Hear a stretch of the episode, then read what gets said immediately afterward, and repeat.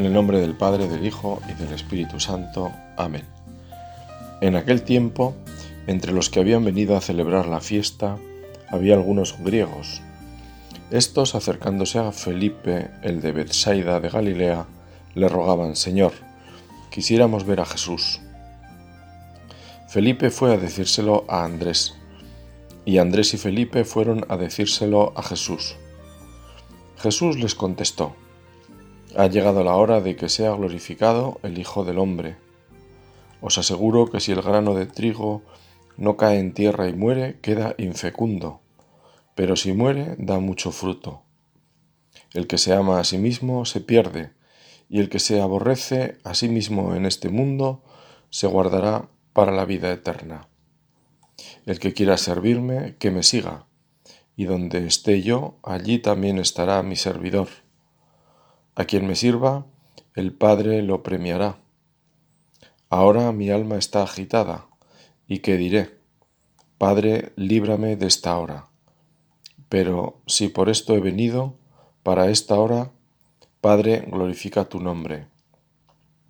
Entonces vino una voz del cielo, lo he glorificado y volveré a glorificarlo. La gente que estaba allí y lo oyó decía que había sido un trueno, pero otros decían que le había hablado un ángel. Jesús tomó la palabra y dijo, Esta voz no ha venido por mí, sino por vosotros. Ahora va a ser juzgado el mundo. Ahora el príncipe de este mundo va a ser echado fuera. Y cuando yo sea elevado sobre la tierra, atraeré a todos hacia mí. Esto lo decía dando a entender la muerte de que iba a morir. Acabamos de escuchar este Evangelio de este domingo quinto de Cuaresma. Y ante el Señor, que nos ve y nos oye, vamos a comenzar, si te parece, con esta oración de la misa de este día, la del Salmo 50, un salmo que rezamos todo el año en la Iglesia y que en este tiempo santo de la Cuaresma cobra un sentido aún mayor si cabe, porque en él pedimos, entre otras cosas, la conversión. Y este es el mejor deseo para acercarnos purificados a la Pascua. Así rezamos. Oh Dios, crea en mí un corazón puro. Misericordia, Dios mío, por tu bondad por tu inmensa compasión borra mi culpa. Lava del todo mi delito, limpia mi pecado. Oh Dios, crea en mí un corazón puro. Renuévame por dentro con espíritu firme. No me arrojes lejos de tu rostro. No me quites tu santo espíritu. Devuélveme la alegría de la salvación. Afiánzame con espíritu generoso. Enseñaré a los malvados tus caminos, los pecadores volverán a ti. Oh Dios, crea en mí un corazón puro. Danos un corazón grande para amar, fuerte para luchar, como solemos cantar a veces en las celebraciones. Este corazón es nuestro y nos toca ponerlo ante el Señor con la fe de un niño en manos de su Padre bueno, con la esperanza de que Dios pueda hacer de las piedras hijos de Abraham, y con el convencimiento de que Dios derramará su amor sobre nuestros corazones. Ahora bien, como recordaba en una carta San Francisco Javier, este hombre de corazón impetuoso y ardiente por anunciar el Evangelio, aunque toda fe, decía San Francisco Javier, esperanza, confianza, será donde Dios, el Señor la da al que le place, pero normalmente a los que se esfuerzan venciéndose a sí mismos, tomando medios para eso. Javier sustituye caridad por confianza, porque para él la vida cristiana se apoya en la confianza en Dios y la desconfianza en uno mismo, pero insiste en la necesidad de vencerse y para ello es necesario emplear los medios adecuados. Al comenzar la cuaresma, y nos sirve igual, ahora que estamos ya cercanos a terminarla, la Iglesia con sabiduría de Madre Buena nos recordaba aquel Evangelio en el que Jesús hablaba del ayuno, la oración y la limosna. El Maestro no se entretiene en razonar sobre estos medios. Los ve tan claros que su esfuerzo está en la motivación de los mismos, en que la intención al vivirlo sea realmente buscar a Dios y no a uno mismo. Por eso recordarás que Jesús nos dice que deben vivirse sin llamar la atención, ni reprocharlos a quien no los vive. No vayas tocando la trompeta, ni desfigures tu rostro. Al contrario, Jesús invita a vivirlos con alegría. Perfúmate la cabeza, lávate la cara. La mortificación vivida con ilusión. Toda una novedad. No debemos verla como un fastidio, sino como una forma de asimilarnos a Jesús, que también ayunó y ayunó duro. También vivió inconvenientes por la escasez en la comida. Recordamos cuando arrancaban espigas porque tenían hambre. Y otras estrecheces que los evangelios no cuentan en la vida pública de Jesús, todas referidas a lo más material. Pero pensemos también en los reproches, las malas caras ante su predicación, las preguntas insidiosas, los juicios torcidos sobre su persona y familia. Todo eso también le dolería a Jesús. Lloró sobre Jerusalén, porque no había acogido su mensaje y sabía que en esa ciudad sería entregado y ajusticiado. Jerusalén, Jerusalén, que matas a los profetas y apedreas a los que te son enviados. Cuántas veces quise juntar a tus hijos, como la gallina a sus polluelos, debajo de sus alas, y no quisiste. Y siguiendo con las prácticas que la Iglesia nos recomienda, referidas a ese corazón misericordioso que necesitamos, y al consejo de San Francisco Javier sobre el ejercicio con la práctica de las virtudes, hacemos memoria de las obras de misericordia, las corporales y las espirituales. Las primeras, en su mayoría, salen de una lista hecha por el Señor en su descripción del juicio final. Las vamos a recordar como camino de santidad que son, porque suponen vivir con heroísmo las virtudes cristianas. Visitar a los enfermos, dar de comer al hambriento, dar de beber al sediento, dar posada al peregrino, vestir al desnudo, visitar a los presos, enterrar a los difuntos. Y las que llamamos espirituales, tomadas por la Iglesia de otros textos que están a lo largo de la Biblia y de actitudes y enseñanzas del mismo Cristo. El perdón, la corrección fraterna, el consuelo, soportar el sufrimiento, etc y que son enseñar al que no sabe, dar buen consejo al que lo necesita, corregir al que se equivoca, perdonar al que nos ofende, consolar al triste, sufrir con paciencia los defectos del prójimo y rezar a Dios por los vivos y por los difuntos. Si las aprendemos, nos vendrá bien recordarlas al rezar, para pedir luz y ver cómo vivirlas o vivirlas mejor. Y quiero detenerme en la penúltima de ellas, sufrir con paciencia los defectos del prójimo, siendo una tarea universal que supera tiempos y lugares, así nos cuenta el mismo San Francisco Javier los sentimientos que le suscita. Rogad a Dios, escribe en una carta a uno de sus hermanos, que os dé mucha paciencia para tratar con esa gente y haced cuenta que estáis en purgatorio purgando vuestros pecados, y que Dios os hace mucha merced en purgar aquí en esta vida vuestros pecados. Lo dice un Javier que en sus cartas refleja ese sentimiento humilde del que sabe que es necesaria la ayuda de Dios para crecer en paciencia y se reconoce pecador. De hecho, cuando regresa después de más de dos años de dura misión en Japón, declara a su padre Ignacio, también por carta, que ha descubierto en sí miserias que aún no conocía. Esto lo escribe Javier a comienzos del año en el que muere, 1552.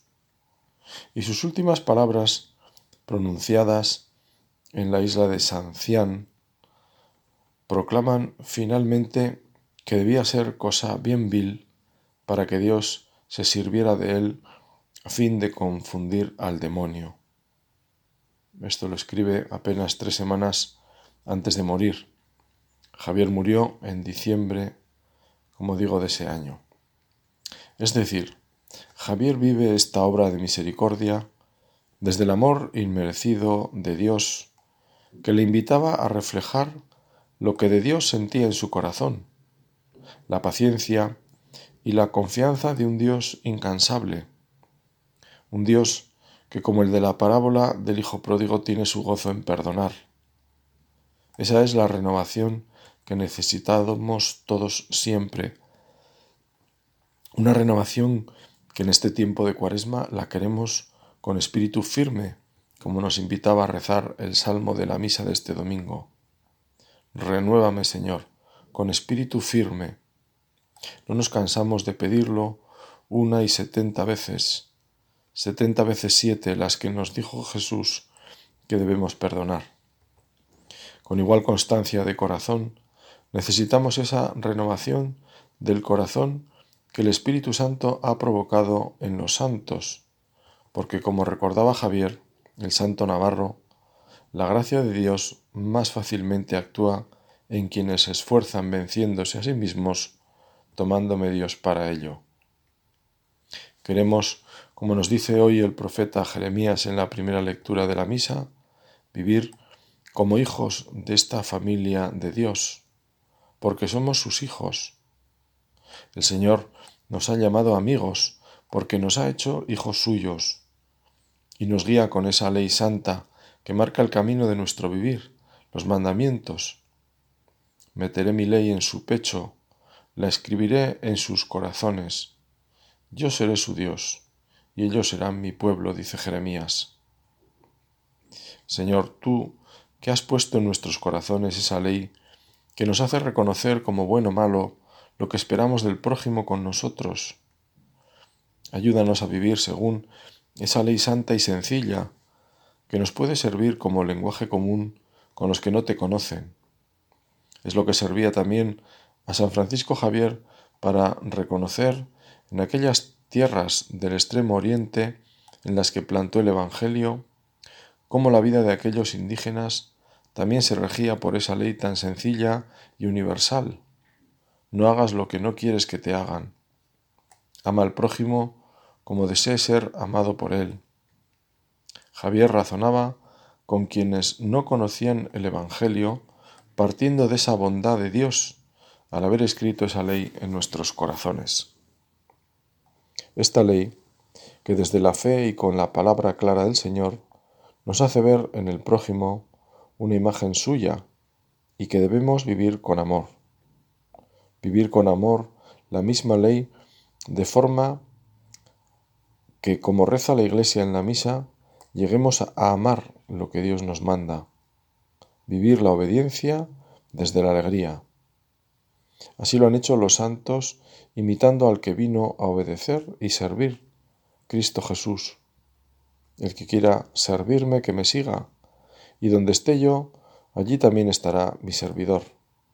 A quien me sirva el Padre lo premiará.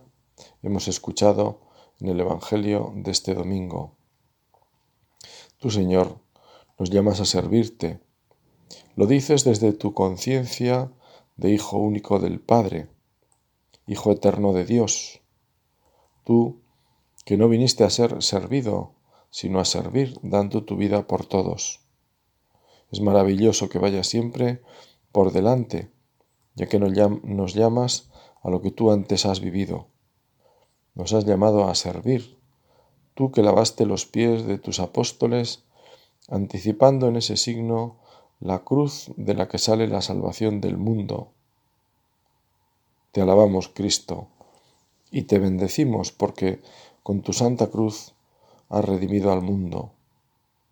Te alabamos y te bendecimos porque nos llamas también desde la cruz de cada día, desde la nuestra, a lavar los pies, otros pies, a ofrecerla uniendo así nuestro sufrimiento al de Cristo. Así nos invita la Iglesia a hacerlo, y nos invitaba con estas palabras otro santo, San Juan Pablo II, que decía, la cruz de Cristo arroja de modo muy penetrante luz salvífica sobre la vida del hombre y concretamente sobre su sufrimiento, porque mediante la fe lo alcanza junto con la resurrección. El misterio de la pasión está incluido en el misterio pascual. Los testigos de la pasión de Cristo son a la vez testigos de su resurrección.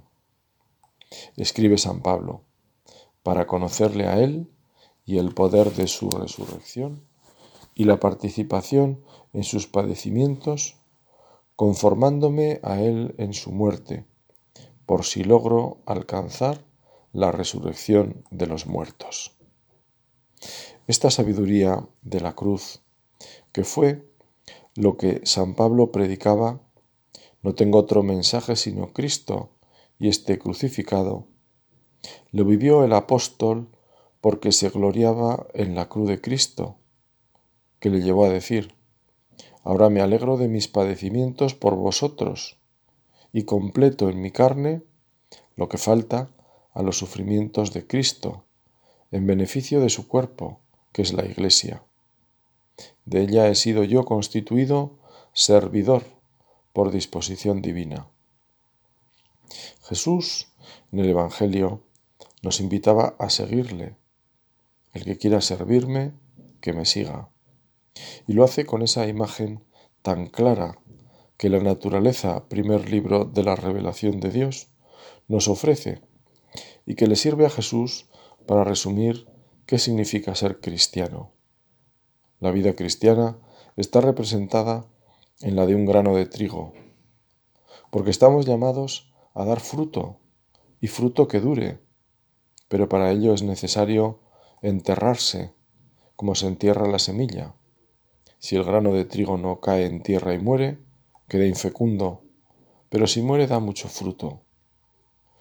Ese enterrarse para dar fruto es algo que todos experimentamos en nuestra vida en cualquiera de sus ámbitos. Sin enterrar tiempo de aprendizaje, no se puede dar fruto en la enseñanza. De esto saben mucho los padres que entierran muchas horas pacientes en la educación de los hijos. A veces simplemente estando con ellos, dedicándoles tiempo, jugando cuando son niños, escuchando pacientemente en la adolescencia, conversando en los años de la juventud primera. Lo mismo sirve para un catequista que acompaña a un grupo de chavales cada semana, hablándoles de Jesucristo, enseñándoles con paciencia lo que quizás no aprendieron en casa, esas primeras oraciones antes de ir a la cama, o el ofrecimiento de obras, o a ponerse de rodillas ante Jesús Eucaristía. Recuerdo a un sacerdote mayor, párroco en un pueblo, que me contó cómo enseñaba en concreto a vivir la presencia de Jesús en el sagrario a los niños de la catequesis.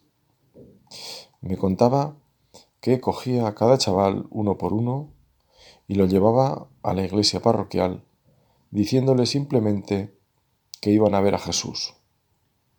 Iban en silencio y entraban en la iglesia también en silencio. Él le daba agua bendita sin preocuparse por explicar nada. Simplemente hacía la señal de la cruz él mismo, intentando que el niño se fijara. Al salir ya se lo explicaría. Luego subían por el pasillo central y se paraba en mitad de la iglesia y le decía al chaval en tono bajo, Aquí está Dios, nos ve y nos oye.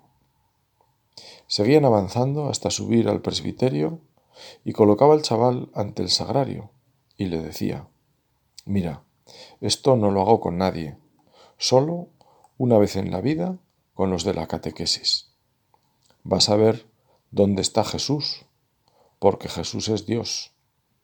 Entonces abría el sagrario despacio y hacía una genuflexión y le decía al niño que se arrodillara con él. Entonces, después de un poco de silencio, hacía una oración sencilla y le comentaba despacio, ahí dentro está Jesús, siempre está ahí. Cerraba la puerta y salía en silencio de la iglesia.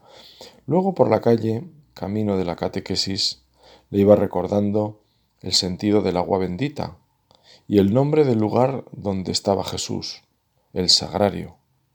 Por último, que siempre que entrara y saliera de la iglesia, hiciera una inclinación con la rodilla, que ya aprendería a hacerla bien, poco a poco. Este buen sacerdote quería provocar en aquellos pequeños ese deseo que tantos contemporáneos de Jesús sentían y que el Evangelio recoge en ese grupo de judíos griegos que deseaban ver a Jesús. En Zaragoza saben bien que es ver a la Virgen.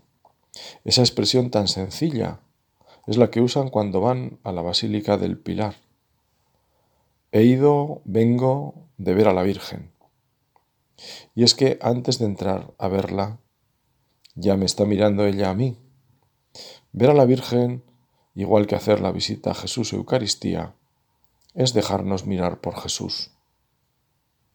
Hace falta paciencia para hacer todo eso con cada niño, paciencia y amor. Lo cierto es que con esa mezcla siempre saldrán cosas buenas. Ambas se acercan a lo que es Dios mismo, amor paciente. Dios nunca desespera de nadie. Es nuestro camino cristiano y no hay otro. Sin verdadera dedicación no hay amor auténtico. Sin paciencia y generosidad no reflejamos bien a Dios. Esa luz que debe brillar en el candelero lo debe hacer como se espera de una luz, es decir, con constancia, que no se apague porque perderá su razón de ser. Jesús en este Evangelio nos ha abierto su corazón. Mi alma está agitada. Sabe cuál va a ser su final. Un final que acepta como un sacrificio ofrecido. Ha querido ir por delante, decía San Juan Pablo II. Cristo se acercó sobre todo al mundo del sufrimiento humano por el hecho de haber asumido este sufrimiento en sí mismo durante su actividad pública, probó no solo la fatiga, la falta de una casa, la incomprensión incluso por parte de los más cercanos, pero sobre todo fue rodeado cada vez más herméticamente por un círculo de hostilidad y se hicieron cada vez más palpables los preparativos para quitarlo de entre los vivos. Cristo era consciente de esto y muchas veces hablaba a sus discípulos de los sufrimientos y de la muerte que le esperaban. Jesús vivió con ese sufrimiento, lo llevó consigo. Supongo que te habrá pasado que ante un momento malo que hay que pasar en la vida, algo que no nos gusta, una operación quirúrgica, la incertidumbre de un posible despido laboral, un análisis médico, esa incertidumbre hace que estemos deseando que pase cuanto antes, ya que hay que afrontar esa realidad, que sea pronto. Así nos veremos liberados. Pero hay que seguir viviendo. No podemos ahogar la vida de los que nos rodean con nuestras dificultades y agobios. Aunque también es cierto que nos va bien desahogarnos con alguien que nos anime y escuche. En cualquier caso, el paso lo debemos dar nosotros. Nadie puede ir al quirófano en parte mía.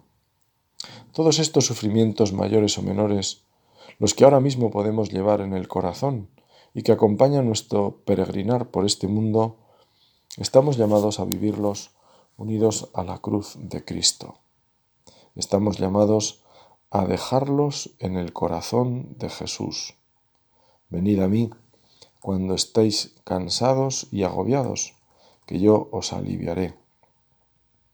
Os ruego, pues, hermanos, por la misericordia de Dios, que ofrezcáis vuestros cuerpos como hostia viva, santa y grata a Dios. Este es vuestro culto racional. Con esta valentía nos habla San Pablo. Él ha hecho experiencia en carne propia del valor de la cruz. Por eso se alegraba de completar en su carne lo que faltaba a la pasión de Cristo. Y al mismo tiempo estamos llamados a lo que San Juan Pablo II llamaba el Evangelio del Sufrimiento, expresado en la parábola del buen samaritano, que indica en efecto cuál debe ser la relación de cada uno de nosotros con el prójimo que sufre.